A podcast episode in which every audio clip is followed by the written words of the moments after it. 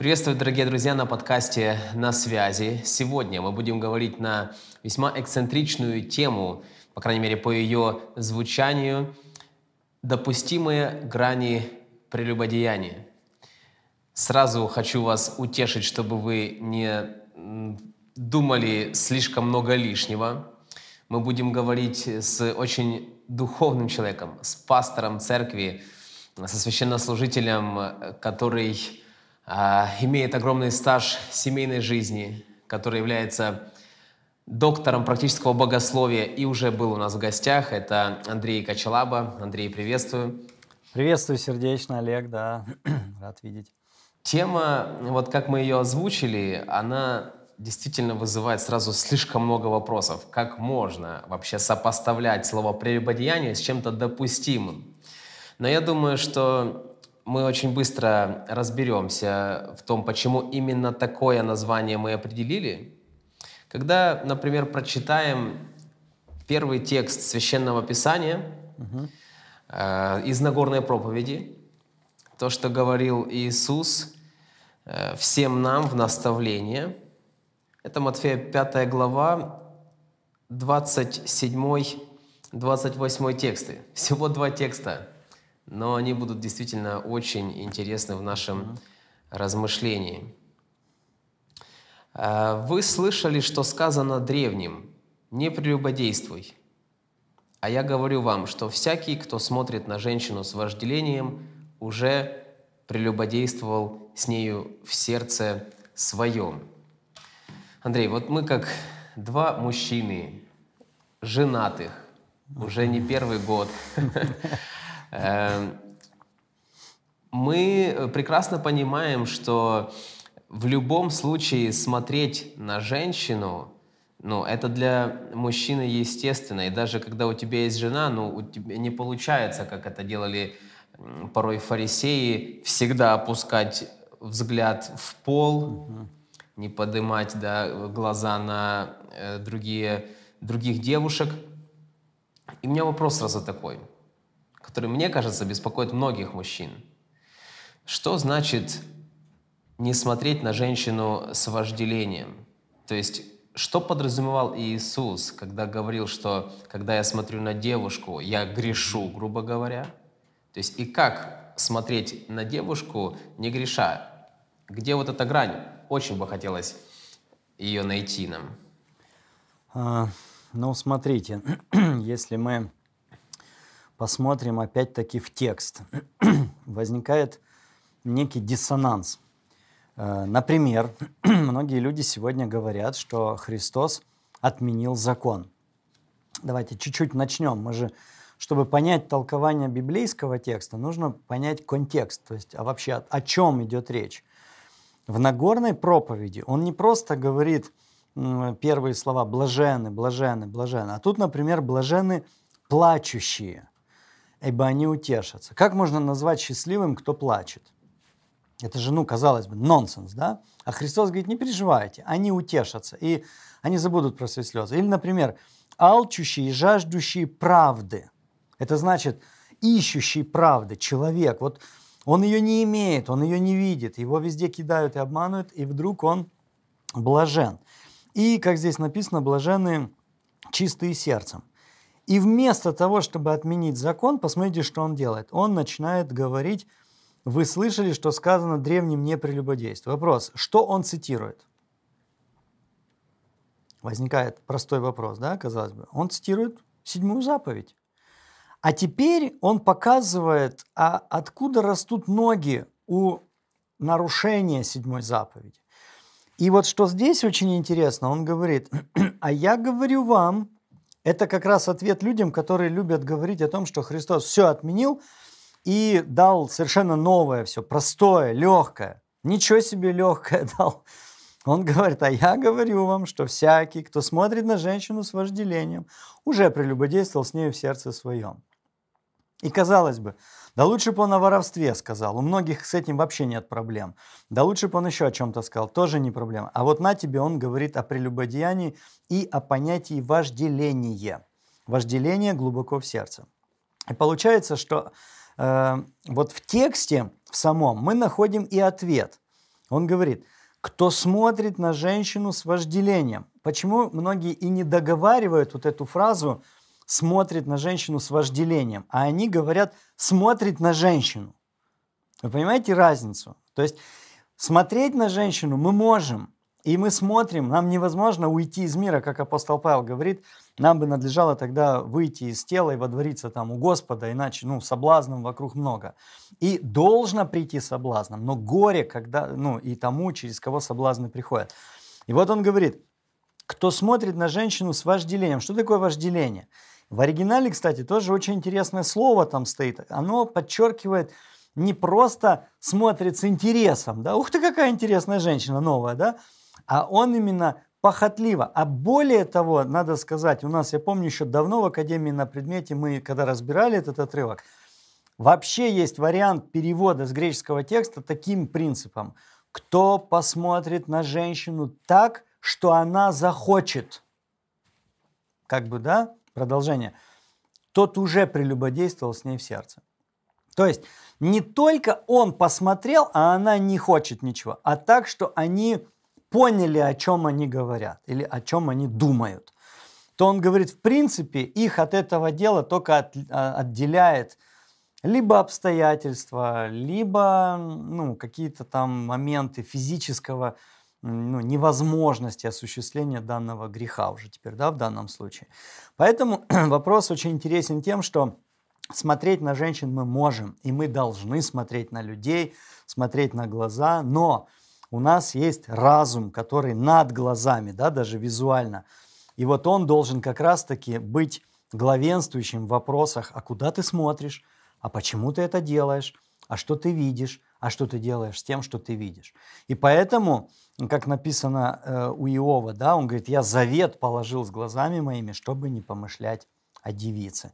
То есть это идет речь о контроле определенном. Поэтому вот в этом тексте, если смотреть именно по тексту, согласно твоего вопроса, то вот именно в этом и, и кроется вся разница, что многие женщины ведут себя так. Я, я не беру вообще индустрию, да, которая, скажем, похоти, там они всем видом делают и дают понять, что они хотят, да, вот именно тебя, хотя тебя в глаза не видели и знать о тебе не знают и вообще работают за деньги.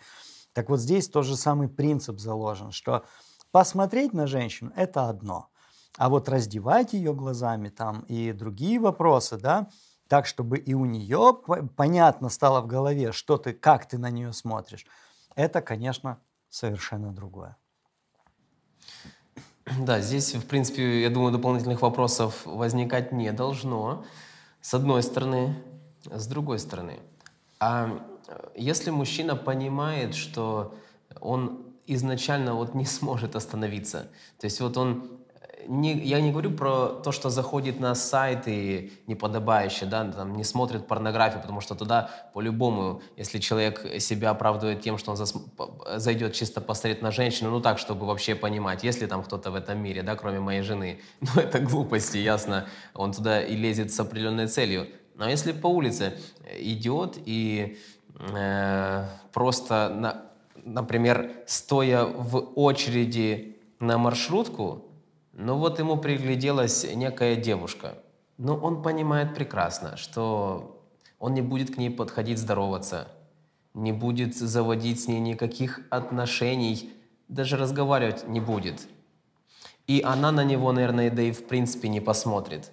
Но он понимает, что ну, она прям вот очень красиво одета, у нее очень красивая форма. И остановлю на ней взгляд – и я не, и я не стану тоже размышлять над тем, вот как Бог создал красиво вообще, ну вот, женщину, да? Ну надо же как. Не, ну, я понимаю, что моя там жена, она абсолютно не таких форм, но какая разница? Бог-то такую красоту создал. Ну, полюбуйся еще минутку-другую. То есть, стоит ли себя действительно заставлять смотреть в пол, если ты понимаешь, что для тебя это вызов, что ты, глядя на красивую женщину, еще и немного эм, вызываешь так по-летнему одетой, что тебя это приведет к вот таким вот размышлениям дальнейшим похотливым, либо нужно бороться с этим как-то по-другому, э, работать над собой, молиться о том, чтобы Бог забрал вот такое вот дальнейшее твое размышление, глядя на женщину. Как обычному мужчине в данном случае быть? Верующему мужчине, конечно. Да, очень тяжелый вопрос, э, потому что в нем очень, э, в нем очень много составных. Я Позвольте попробую ответить на этот вопрос э, с разных сторон, ну посмотреть, точнее, давайте посмотрим на этот вопрос с разных сторон. И одно дело, как должно быть, и другое дело, как есть. Так вот, идеально, что Христос всегда приводит в гармонию то, что должно быть, с тем, что есть. И Он то, что есть, ведет к тому, что должно быть, вместо того, чтобы опустить планку того, как должно быть, до того, что есть. Ну, чтобы быть правильно понятым, некоторые люди вот так утверждают, что Христос отменил закон, потому что он очень трудный для исполнения, и поэтому, конечно, Христос подумал, подумал, Бог подумал, подумал, 4000 лет попробовал, бесполезно, люди все равно нарушают закон, и решил его вообще взять и отменить. Ну, конечно, такая точка зрения, она ни герменевтически не проходит библейски, ну, скажем, э, библейские проверки, не логически даже не подходит. Более того, вот эта э, Нагорная проповедь, она ставит некоторую даже больше, более высокую планку между тем, что даже было просто в заповедь, не прелюбодействие. Человек может сказать, я никого не прелю... ну, ни с кем не спал, не прелюбодействую. Ну, обычно говорят, никого не убил, не украл. Ну, стоял в очереди в маршрутку, ну, стояла красавица, ну, разглядывал я ее, ну, классная, прикольная, да, все, хорошо. Так вот вопрос, если человек не имеет перед собой представления о том, как должно быть, то тогда вот то, о чем ты, брат Олег, говоришь, оно нормально. То есть человек может сказать, преступление было? Не было. Я с кем-то спал? Не спал. Но если бы стояла жена и видела меня, как я, куда я смотрю, она бы это одобрила или нет? И мы бы, конечно, сказали, ну нет. Так вопрос, жена бы не одобрила, а Бог – и вот, вот оно деление, да, скажем, есть люди, определенная категория людей, которым эти слова вообще не касаются. Они сами говорят, это не для меня. С них и спрос другой, потому написано, есть сыны века сего, есть сыны царства. Теперь вопрос другой. Человек хочет быть сыном Царства Божьего. Он хочет, он понял, точнее, что он дитя Божье, он образ и подобие Божье. Он не от обезьяны произошел, он он действительно э, Божий Сын. А искушения-то остались? Остались. И вот он стоит в той же самой очереди. И теперь возникает вопрос, а как поступить? Жена не видит, чтобы сказать, вот так могла взять и так сказать, а ну не смотри туда. Вот, она этого сделать не может. Самому, вот, вот что должно двинуть его? Вот где тот толчок, вот эти шоры, да, как говорят, что лошади, чтобы ее не отвлекала и не пугала ничего. Вот что может быть вот этой мотивирующей э, составной? И вот тут получается только один очень сильный фактор, на мой взгляд, может быть таковым. Это осознание, что ты находишься в присутствии Божьем и что Бог видит тебя. Но, что самое интересное, Бог не просто тебя видит, и как в старом псалме поется, но Отец Небес глядит, зорко за тобой следит, охраняй свои уста, что говорят, там и охраняй свои там, руки, и глаза куда глядят и так далее. Нет, Отец Небесный дает мне силу этого не делать. И когда я понимаю, что меня не видит жена, меня не видит даже, допустим, члены церкви, мои друзья. Представьте бы, они стояли поодаль и сказали, о, наш пастор стоит. А потом, смотри, смотри, а, а кого это он, на кого это он смотрит? О, Аж слюна течет, да, там? Да. То есть это, это мы назовем, это, ну, неловкость такая. Хотя это не неловкость, это уже порочность, это уже более чем неловкость. И получается, что только осознание того, что ты находишься в присутствии Божьем, это состояние, это чувство может помочь человеку понять, что действительно это хорошо, а это плохо. Вот это можно, а вот это нельзя. А как он поступит? Христос дал очень хороший рецепт. Он здесь говорит, что, например, кто смотрит с вождением, уже это делает. То есть ты, где легче э, грех, скажем, в зародыше или когда уже разросся, когда уже телефонами обменялись, когда уже договорились о встрече? Конечно, когда это все в зародыше, когда ты просто говоришь «не-не-не». И мы эту фразу часто цитируем, не, ну, забывая, точнее, не цитируя именно из Нагорной проповедь. Как мы говорим, даже не думай. Вот почему такие вещи? Слушай, я там хочу это, татуировку сделать, да, кто-то скажет. И кто-то говорит, мама или там муж, или, ну, разные люди есть, да? Даже не думай. То есть, почему он так говорит? Он не говорит, ну ты ж, ну не делай, ну большую не делай, ну на видном месте не делай. Он говорит, даже не думай. О чем идет речь? О полной недопустимости. Так вот точно так же здесь. Он говорит, даже не смотри. Вот с такой целью даже не смотри. И теперь вопрос, а как это физически осуществить? Господь дает силы для этого. Но опять же, смотрите, сила приходит благодаря разуму, а не просто Бог связывает человека какими-то узами невозможности совершения греха. Это уже тогда не победа, это, это просто вот смирение, или как вот э, есть хорошее выражение, многие люди часто говорят, что Христос был смирен. Нет, это неправильно. Ну, я не знаю, как на других языках да, будет там звучать, но по-русски это тоже неправильно он был смирен. То есть смирение – это добровольное, как бы его личное качество. А смирен – это когда кем-то смирен. И вот в этом вопросе Господь хочет, чтобы мы не просто физически не смогли осуществить какое бы то ни было нарушение Божьей воли, а чтобы мы на уровне ума не хотели это делать. И таким образом у этого есть определенные шаги, есть определенный путь, есть путь развития. Сначала ты просто посмотрел, потом посмотрел и задержался, потом посмотрел, задержался и заинтересовался. И вот здесь Христос помогает человеку вовремя остановиться.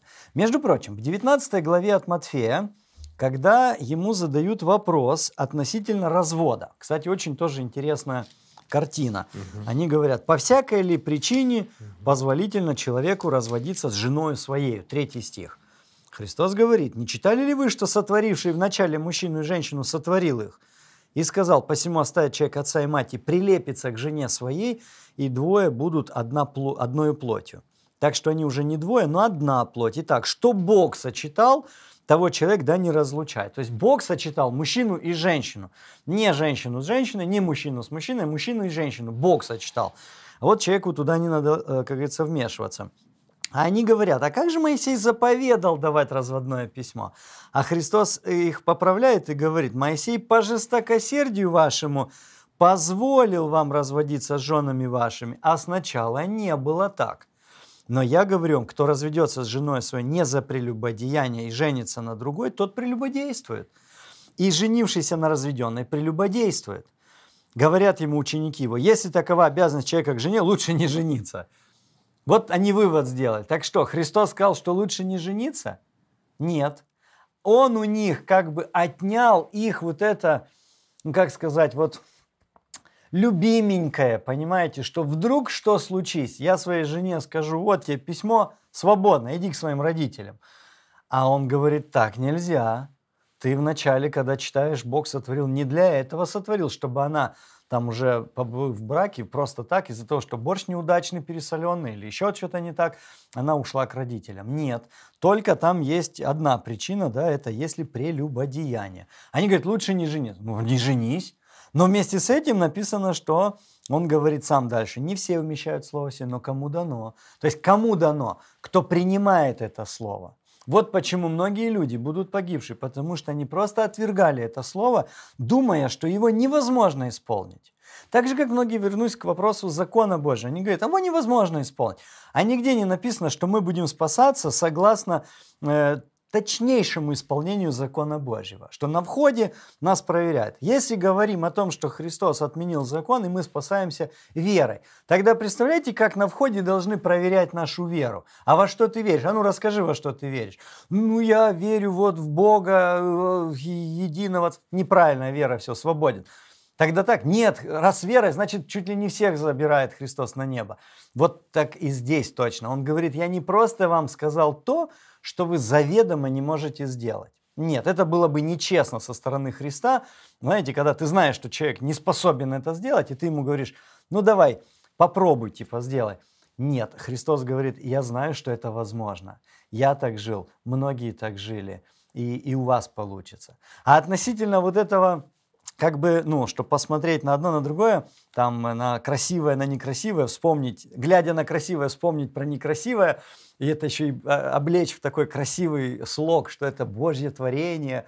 Вот. Я вспомнил историю, когда однажды один э, проповедник сочитывал пару, и вот он так восхищался невестой, какая она красивая, вот все так ну, красиво с иголочки. И он так разошелся, ну, как у Якова написано, знаете, кто не согрешает в слове, тот человек совершенный. И говорит, ну вы посмотрите, как Бог красиво сделал. Что грех с нами сделал? Он все испортил. Вот, вот достаточно посмотреть, говорит, на жену, посмотрите, какая она красивая.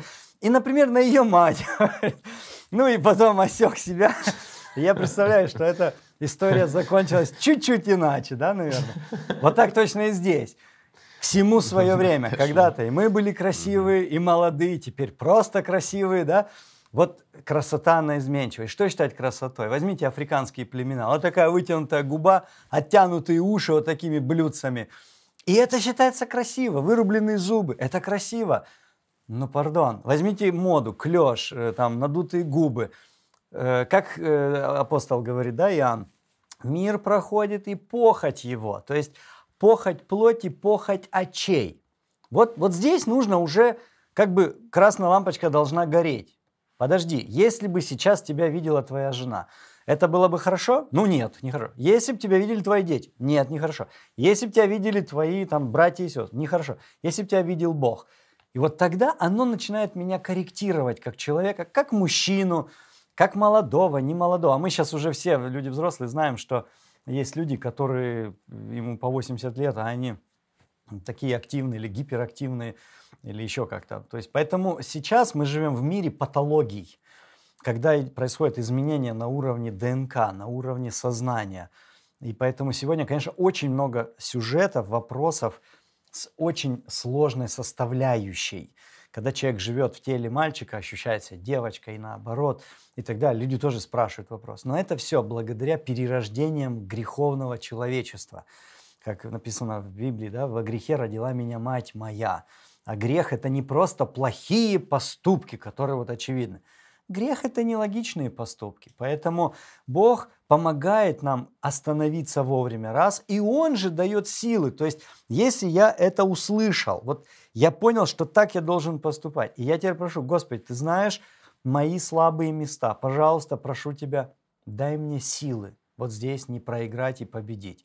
Ну и потом, конечно, уже можем применять определенные советы. Например, уходить с того места, где обычно с тобой случаются те или иные вещи.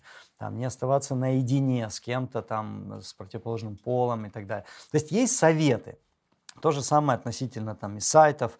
Ну просто это не моя тема сегодняшняя, да, а так бы можно было тоже об этом сказать, что вовремя надо выключить, переключить, саму себе сказать, нет, это только начало, это ловушка.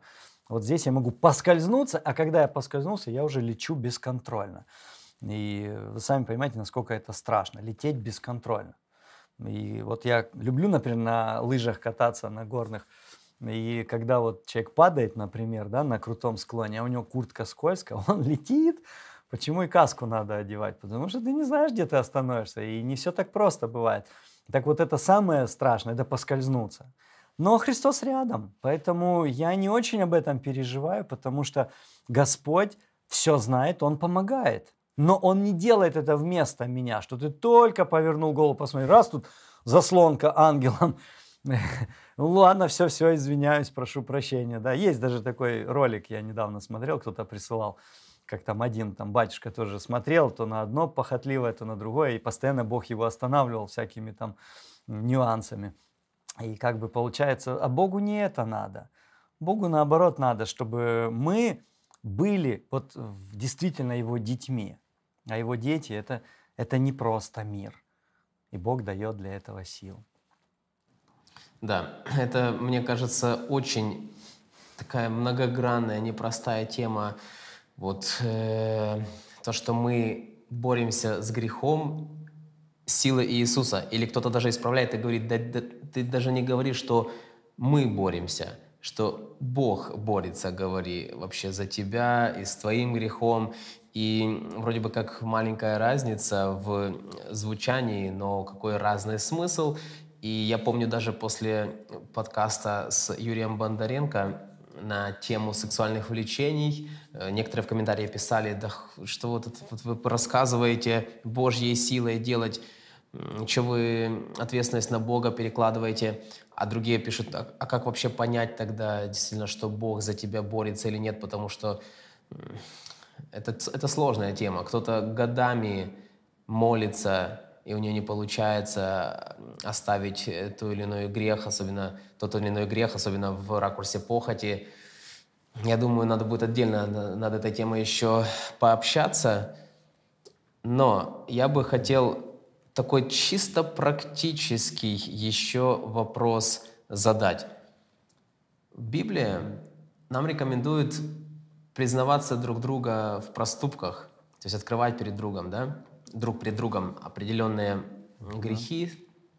Мы понимаем, что речь не идет об исповеди э, такой, как это заведено в некоторых церквях, что только, священник, перед, только перед священником можно. Да, речь не о том. Но вот исповедоваться друг перед другом, то есть раскрывать свои, возможно, какие-то слабости, чтобы человек молился, разные моменты.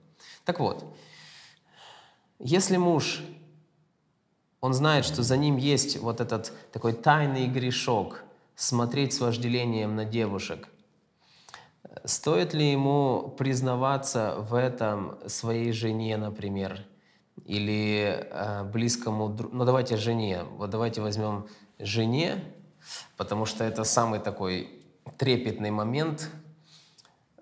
Может быть, это классно вместе потом молиться об, это, об этой теме, чтобы этот грех прошел, либо это делать не, не стоит, это делать опасно. Ну, вот здесь э, я бы, наверное, все-таки по-другому посмотрел на этот вопрос. Э, выражение апостола Иакова в пятой главе, где он говорит э, в контексте исцеления – он говорит о признании друг при другом в проступках во имя исцеления. Речь идет о том, что есть препятствие в молитве, что ты не чист, как бы ты не можешь исцелиться, потому что у тебя есть обида. И Христос говорит, интересно, в другом месте. Это, кстати, у меня на одном из вот сейчас э, из недавних проповедей, я об этом очень на канале можете посмотреть, я там подробно этот вопрос как бы разбираю относительно того, что если ты пришел к жертвеннику с даром, для жертвы. То есть вот все, ты готов к жертве. И вспомнил, что брат твой имеет что-то против тебя. Пойди, оставь твой дар у жертвенника, не украдут. Иди примирись с братом, и потом приди. И вот казалось бы, что важнее? Вот это житейское, вот это ты сказал, я сказал, да, да, да я не имел в виду, да прости, да извини, или Богу поклониться. Конечно, мы сегодня современным менталитетом мы скажем, конечно, духовное на первом месте, все остальное оно вторично, оно подождет. Но Христос говорит, а мне не надо так.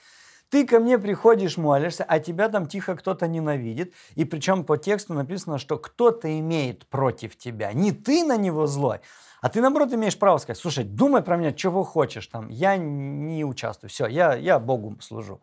Христос говорит, вот этого делать не надо.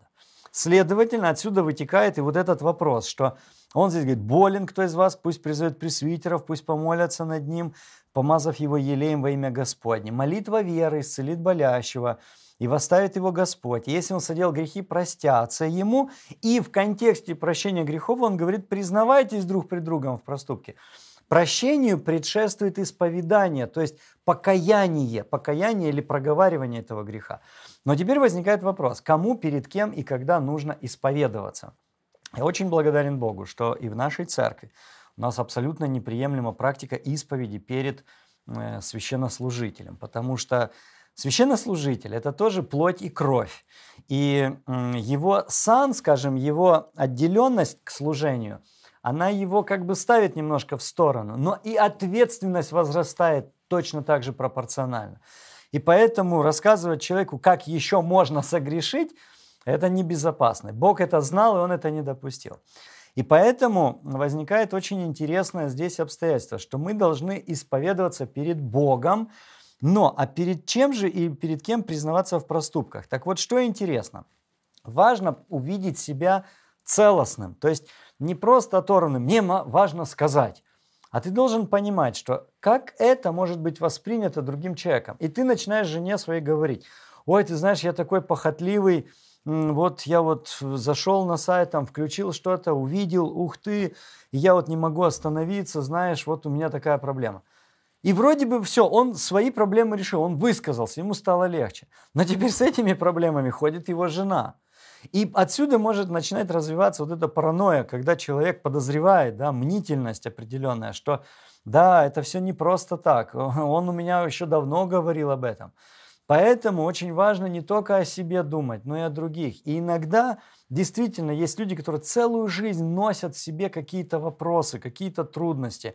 Да и, кстати, любой проповедник Евангелия, который ну, любит служение, любит людей, он трудится для них, он выслушивает их, помогает, мирит. Знаете, сколько тайн носят головы священнослужителей?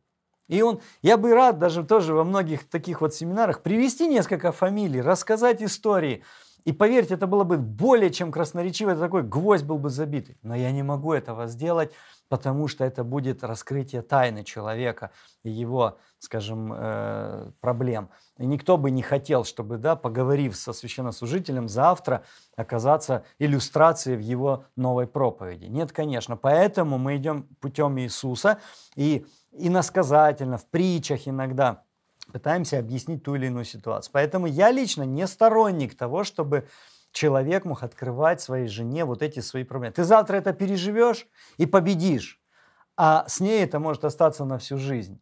Поэтому надо быть очень осторожным, очень внимательным. Но, например, позвольте я приведу здесь такой пример тоже очень важный. Меня частенько спрашивают, вот если парень с девушкой дружит, и э, у него и у нее ну, открылись уже чувства, они сказали друг другу, что симпатизируют, любят друг друга.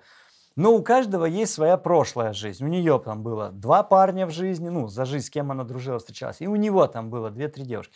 Вопрос, сколько они должны друг другу рассказать? Это очень актуальный, животрепещущий вопрос. И вот э, что мы можем посоветовать в данном случае? Э, сказать, не, ну, не сказать ничего тоже нельзя, потому что это будет, ну, знаете, кто-то скажет, Скажет, о, это ты сейчас с ним дружишь? Скажет, да, я, что? А, это я думала, что он с Мариной до сих пор дружит. С какой Мариной? Ой, ну ладно, не будем. И все, и человек с этим жить не может, да, как что за Марина? Начинает его за язык тянуть. А ну-ка мне про Марину.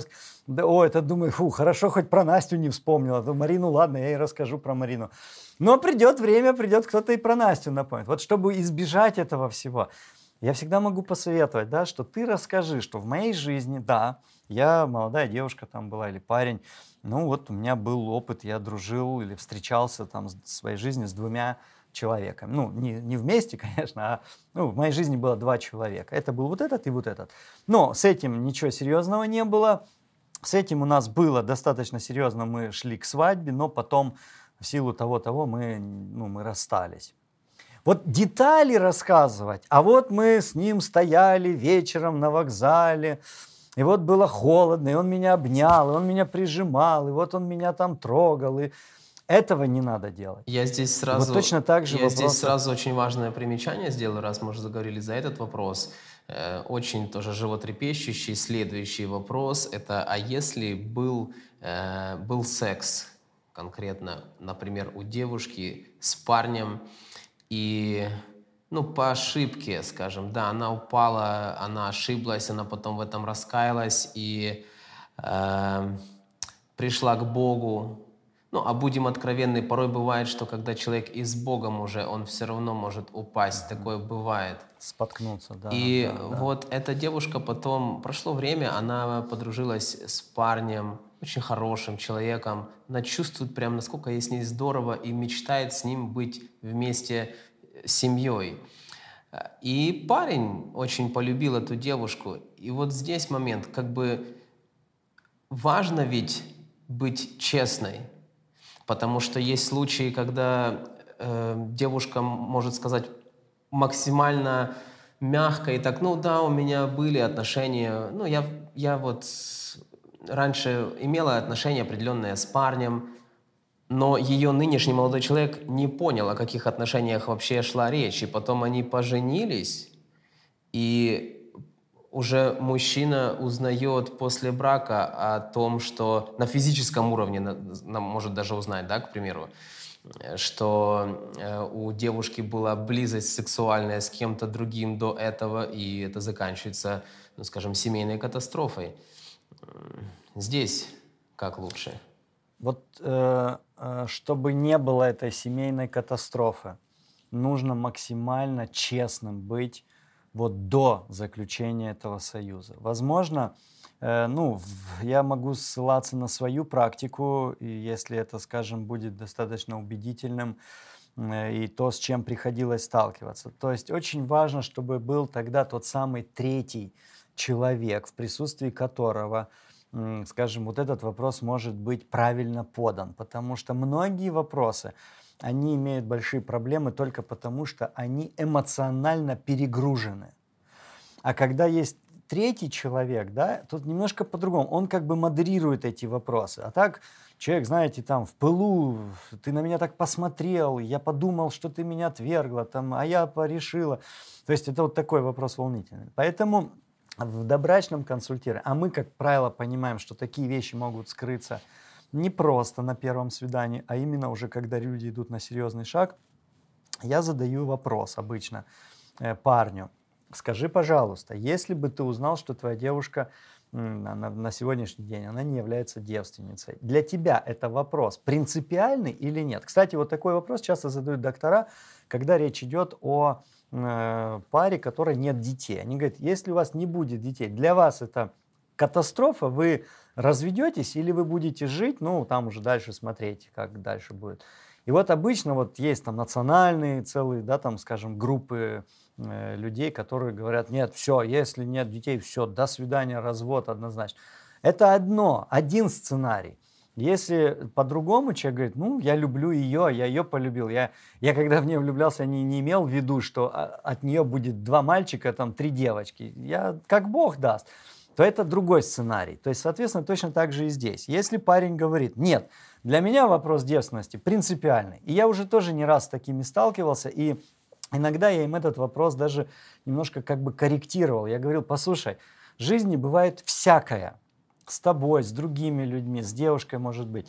Если человек действительно хороший, но в жизни было там, неудачно вышла замуж, родила ребеночка, а, а человек прекрасный, то что теперь? У нее нет шансов на жизнь, на счастье? Конечно, есть. Но уже кое-чего не вернуть. Вот поэтому ты реши, для тебя это судьбоносно, и ей задаю тот же самый вопрос в личной беседе. Если она говорит, ну, говорит, я понимаю, да, если даже... Мне важно, чтобы он меня любил, как он будет ко мне относиться. Ну, а особенно, если это было до церкви. Ну, конечно, да, в основном, да, так бывает вот, то тогда, конечно, я говорю, но я бы хотел, чтобы вы друг другу были откровенны, то есть чтобы не было потом у вас в какое-то утро, как говорят, воскресное, да, всплыла какая-то неприятнейшая вещь, и человек почувствовал себя обманутым. Кстати, этот же вопрос касается серьезных хронических заболеваний порог сердца, почечная недостаточность, там еще что-то. То есть человек втихаря принимает какие-то таблеточки. Что ты там пьешь? Да, нормально, ничего страшного. А потом выясняется, у человека там надо два раза в год или раз в год проходить какое-то серьезное лечение. А этот второй его друг или муж или жена думала, вообще мечтала с ним Эверест покорить. Вот точно так же и здесь. И когда человек, я уже чувствую и понимаю, что будет вопрос э, ну, не проблемный, тогда уже может быть это, и я могу сказать, ну вы можете сказать, вот у тебя были парни в твоей жизни? Она говорит, ну да, к сожалению, ну вот такое было, я как бы, ну там мне столько-то лет было. Э, у тебя с ними было все серьезно, то есть ты с кем-то жила из них э, интимной жизнью? Она может сказать, да, вот к сожалению или там к счастью, ну как, как уже там она представит, да? Она может сказать, э, ну я просто шутку вспомнил, когда Э, спрашивает э, в суде гражданин там Геворгадзе, расскажите суду, как вы изнасиловали гражданку Иванову. И он говорит, о, спасибо, хорошо. Вот знаете, иногда люди так говорят о своих грехах в прошлом, с таким сожалением, знаете, радости некой. А когда видно, что человек сожалеет, он бы и рад эту страницу вот вычеркнуть, вырвать ее и не вспоминать о ней хорошо. Вот. И, э, то есть, человек слышит, Потом я к нему обращаюсь. Ты слышишь, да, то есть ты понимаешь, что э, у нее был, была, скажем, связь. Тебя это ну, не отталкивает. Нет, говорит, я все хорошо. Слава Богу, все. И мы идем дальше. Это из практики. И, возможно, именно вот это поможет вот этот вопрос пережить. А если это вопрос ребром, я бы не советовал человеку обманывать. Понимаете, вот как хорошо, когда ты живешь, ну и, как говорят, никому не должен, ты ни от кого не прячешься, ты, ты просто счастлив. А тем более в семейной жизни. Я расскажу момент такой. Ну, как бы я привык, да, так жить спокойно, открыто, тем более, когда ты человек хоть как-то, но публичный, там, тебя знают люди на, ну, на кафедре, на камере бывает. А это было как-то, что там, в общем, сделал одну Шкоду, я как говорят, да. Я очень не хотел Лиане говорить там. А, ну и думаю, как же скрыть? Вот. А прихрамываю, прихрамываю. Вот. Там, в общем, полетел в одном месте. И она такая раз, а что ты, а почему ты хромаешь? Вот. Я такой говорю, да нет, это тебе показалось, просто отсидел ногу. Отсидел, ну ладно. День прошел, вот, а я там, а болит нога, я взял обезболивающее, там выпил. Ну, я навел в кружке, скажем, вылил, а желтенькое осталось, там, как, ну, какой-то этот порошок, пигмент. Раз, Лиана, смотрю, ложку говорит, почему она желтая? Ты что-то пил, ты что-то ел? Я говорю, а, не, не знаю, там что. А что ты, ты вот эту мед брал или что? Она, ей интересно, как бы, ну, не так, как было. А я же не могу все усмотреть, чтобы и ложку за собой, то все. Вот, опять. Потом он раз смотрит, царапина. А это что такое? Так, рассказывай. И вот это такое напряжение, когда вот ты должен, вот как говорят, шифроваться. Для кого-то это образ жизни. Но, но давайте так скажем, вначале не было так, как Христос сказал. И вот чтобы оно и не было так. И поэтому, возвращаясь к этой теме, я скажу, что действительно человек, даже имея в своей жизни вот эту черную страницу, э, ну, надо понимать, надо объяснять, что, друг, Такое бывает, что у парня были там отношения с девушкой. Ты решай, тебе нужен муж или тебе нужна вот эта галочка, что вот он был чист, да, скажем, вот я у него первая. Вот это тоже для человека важно. Поэтому так же, как и в браке, есть люди, где, например, была измена, была серьезная измена, и некоторые говорят, ну ничего, что же делать, Бог прощал, нас прощает, и мы будем прощать, будем жить. Да, неприятно, конечно, пережили, переплакали, вот, но жизнь продолжается. А есть люди, для которых это вопрос, ну, просто принципиальный. Вот в ту же минуту, как узнал, услышал, либо собрал вещи свои, либо собрал вещи его или ее, и всякая жизнь прекращается. Поэтому Христос говорит, если человек не может простить измену, то он э, и заставлять его жить с этим человеком нельзя. Эта причина для развода небом принимается. А если человек может простить, и не надо говорить здесь, я бы удержался от комментариев, сказать, о, так может у тебя такие моральные принципы занижены. Это, ну, ну все по-разному. Поэтому Бог дал нам этот коридор, мы можем по нему идти. Не дал, не надо. Поэтому, возвращаясь к вопросу, а все ли надо говорить своей жене, Вот, ну, есть э, в Библии пожелание, там, от лежащей на ложе твоем, стереги двери уст твоих, потому что ты позиционируешь, вот как мы говорим, хорошее настроение передается. Пришел муж домой, довольно счастливый, ах, жена, привет, поцеловал, а она сидела, плакала только что, там у нее трагедия была. Но он так позитивно зашел, и она, смотришь, и привела себя в порядок, и уже переключилась и радуется. А бывает наоборот – она сидит дома счастливая, ждет на радостях. Он пришел хмурной, бахнул, хлопнул дверью, голос повысил, не поцеловал, не обнял. И у нее уже, знаете, уже все как бы сдулось, это вот эта эйфория настроения. Поэтому я за то, чтобы человек в открытых грехах признавался открыто, в скрытых грехах каялся перед Богом. И это будет честно. Поэтому если у человека есть тайный грех, пусть зайдет в комнату, закроет за собой дверь, помолиться Отцу в тайне, помолиться искренно. И я бы посоветовал даже, ну как сказать, опять же, ну, недавно мы переболели ковидом, наверное. Я не знаю, ковид, не ковид, но все признаки ковида, так же, как у моих близких друзей, но э, тесты не подтвердились. Вопрос в том, что я пересмотрел, насколько моя жизнь хрупкая, и мои друзья, вот там тот же Данил Данилович Рэбан, да, вот, скажем, ушли из жизни. И вот когда ты живешь, мне не, не хотелось бы говорить о чем-то, знаете, таком, ага, если оно не судьбоносное. Так вот, я хочу сказать, что когда ты понимаешь, насколько важна твоя жизнь и вот э, качество твоей жизни, то тогда ты по-другому начинаешь делать и вещи, и фразы говорить, и так Ты всегда думаешь.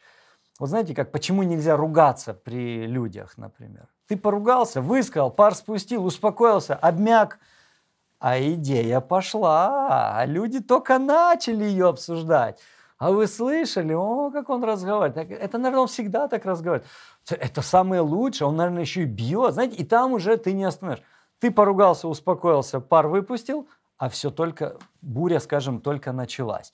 И вот поэтому я э, за то, чтобы личные грехи э, перед человеком, если ты обманул человека, иди покайся перед человеком.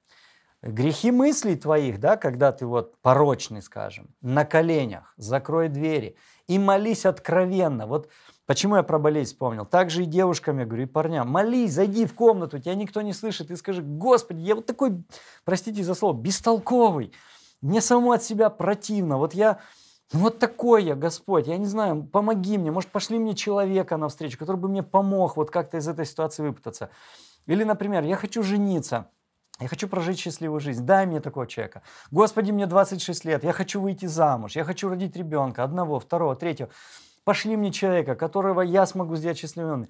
Вот это настоящая молитва, а не просто такая, знаете, за ручку двери держась и там, Господи, тебе за все слава вечно, аминь.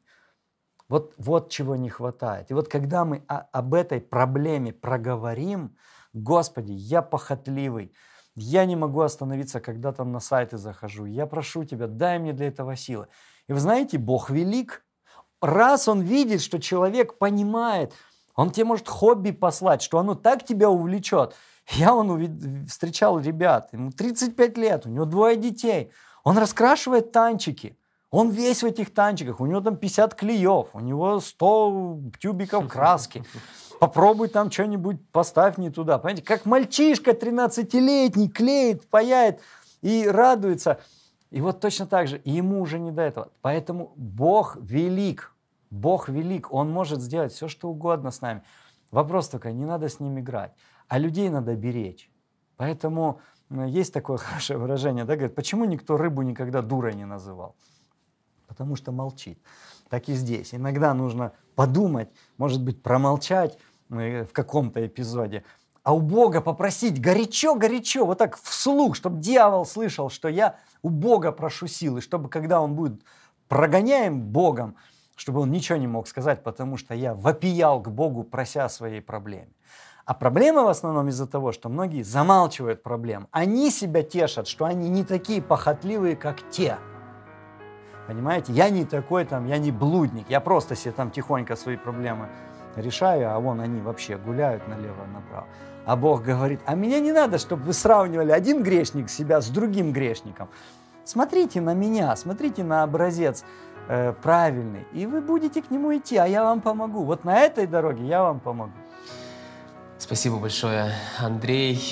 На самом деле, думаю, еще остались бы вопросы непростые в контексте этой темы. Друзья, если они у вас есть, обязательно пишите в комментариях, так же, как и свое мнение по вышесказанному, потому что, друзья мои, это наша жизнь непростая, это искушение, которое касается ежедневно миллионов христиан каждый день действительно в нашей жизни.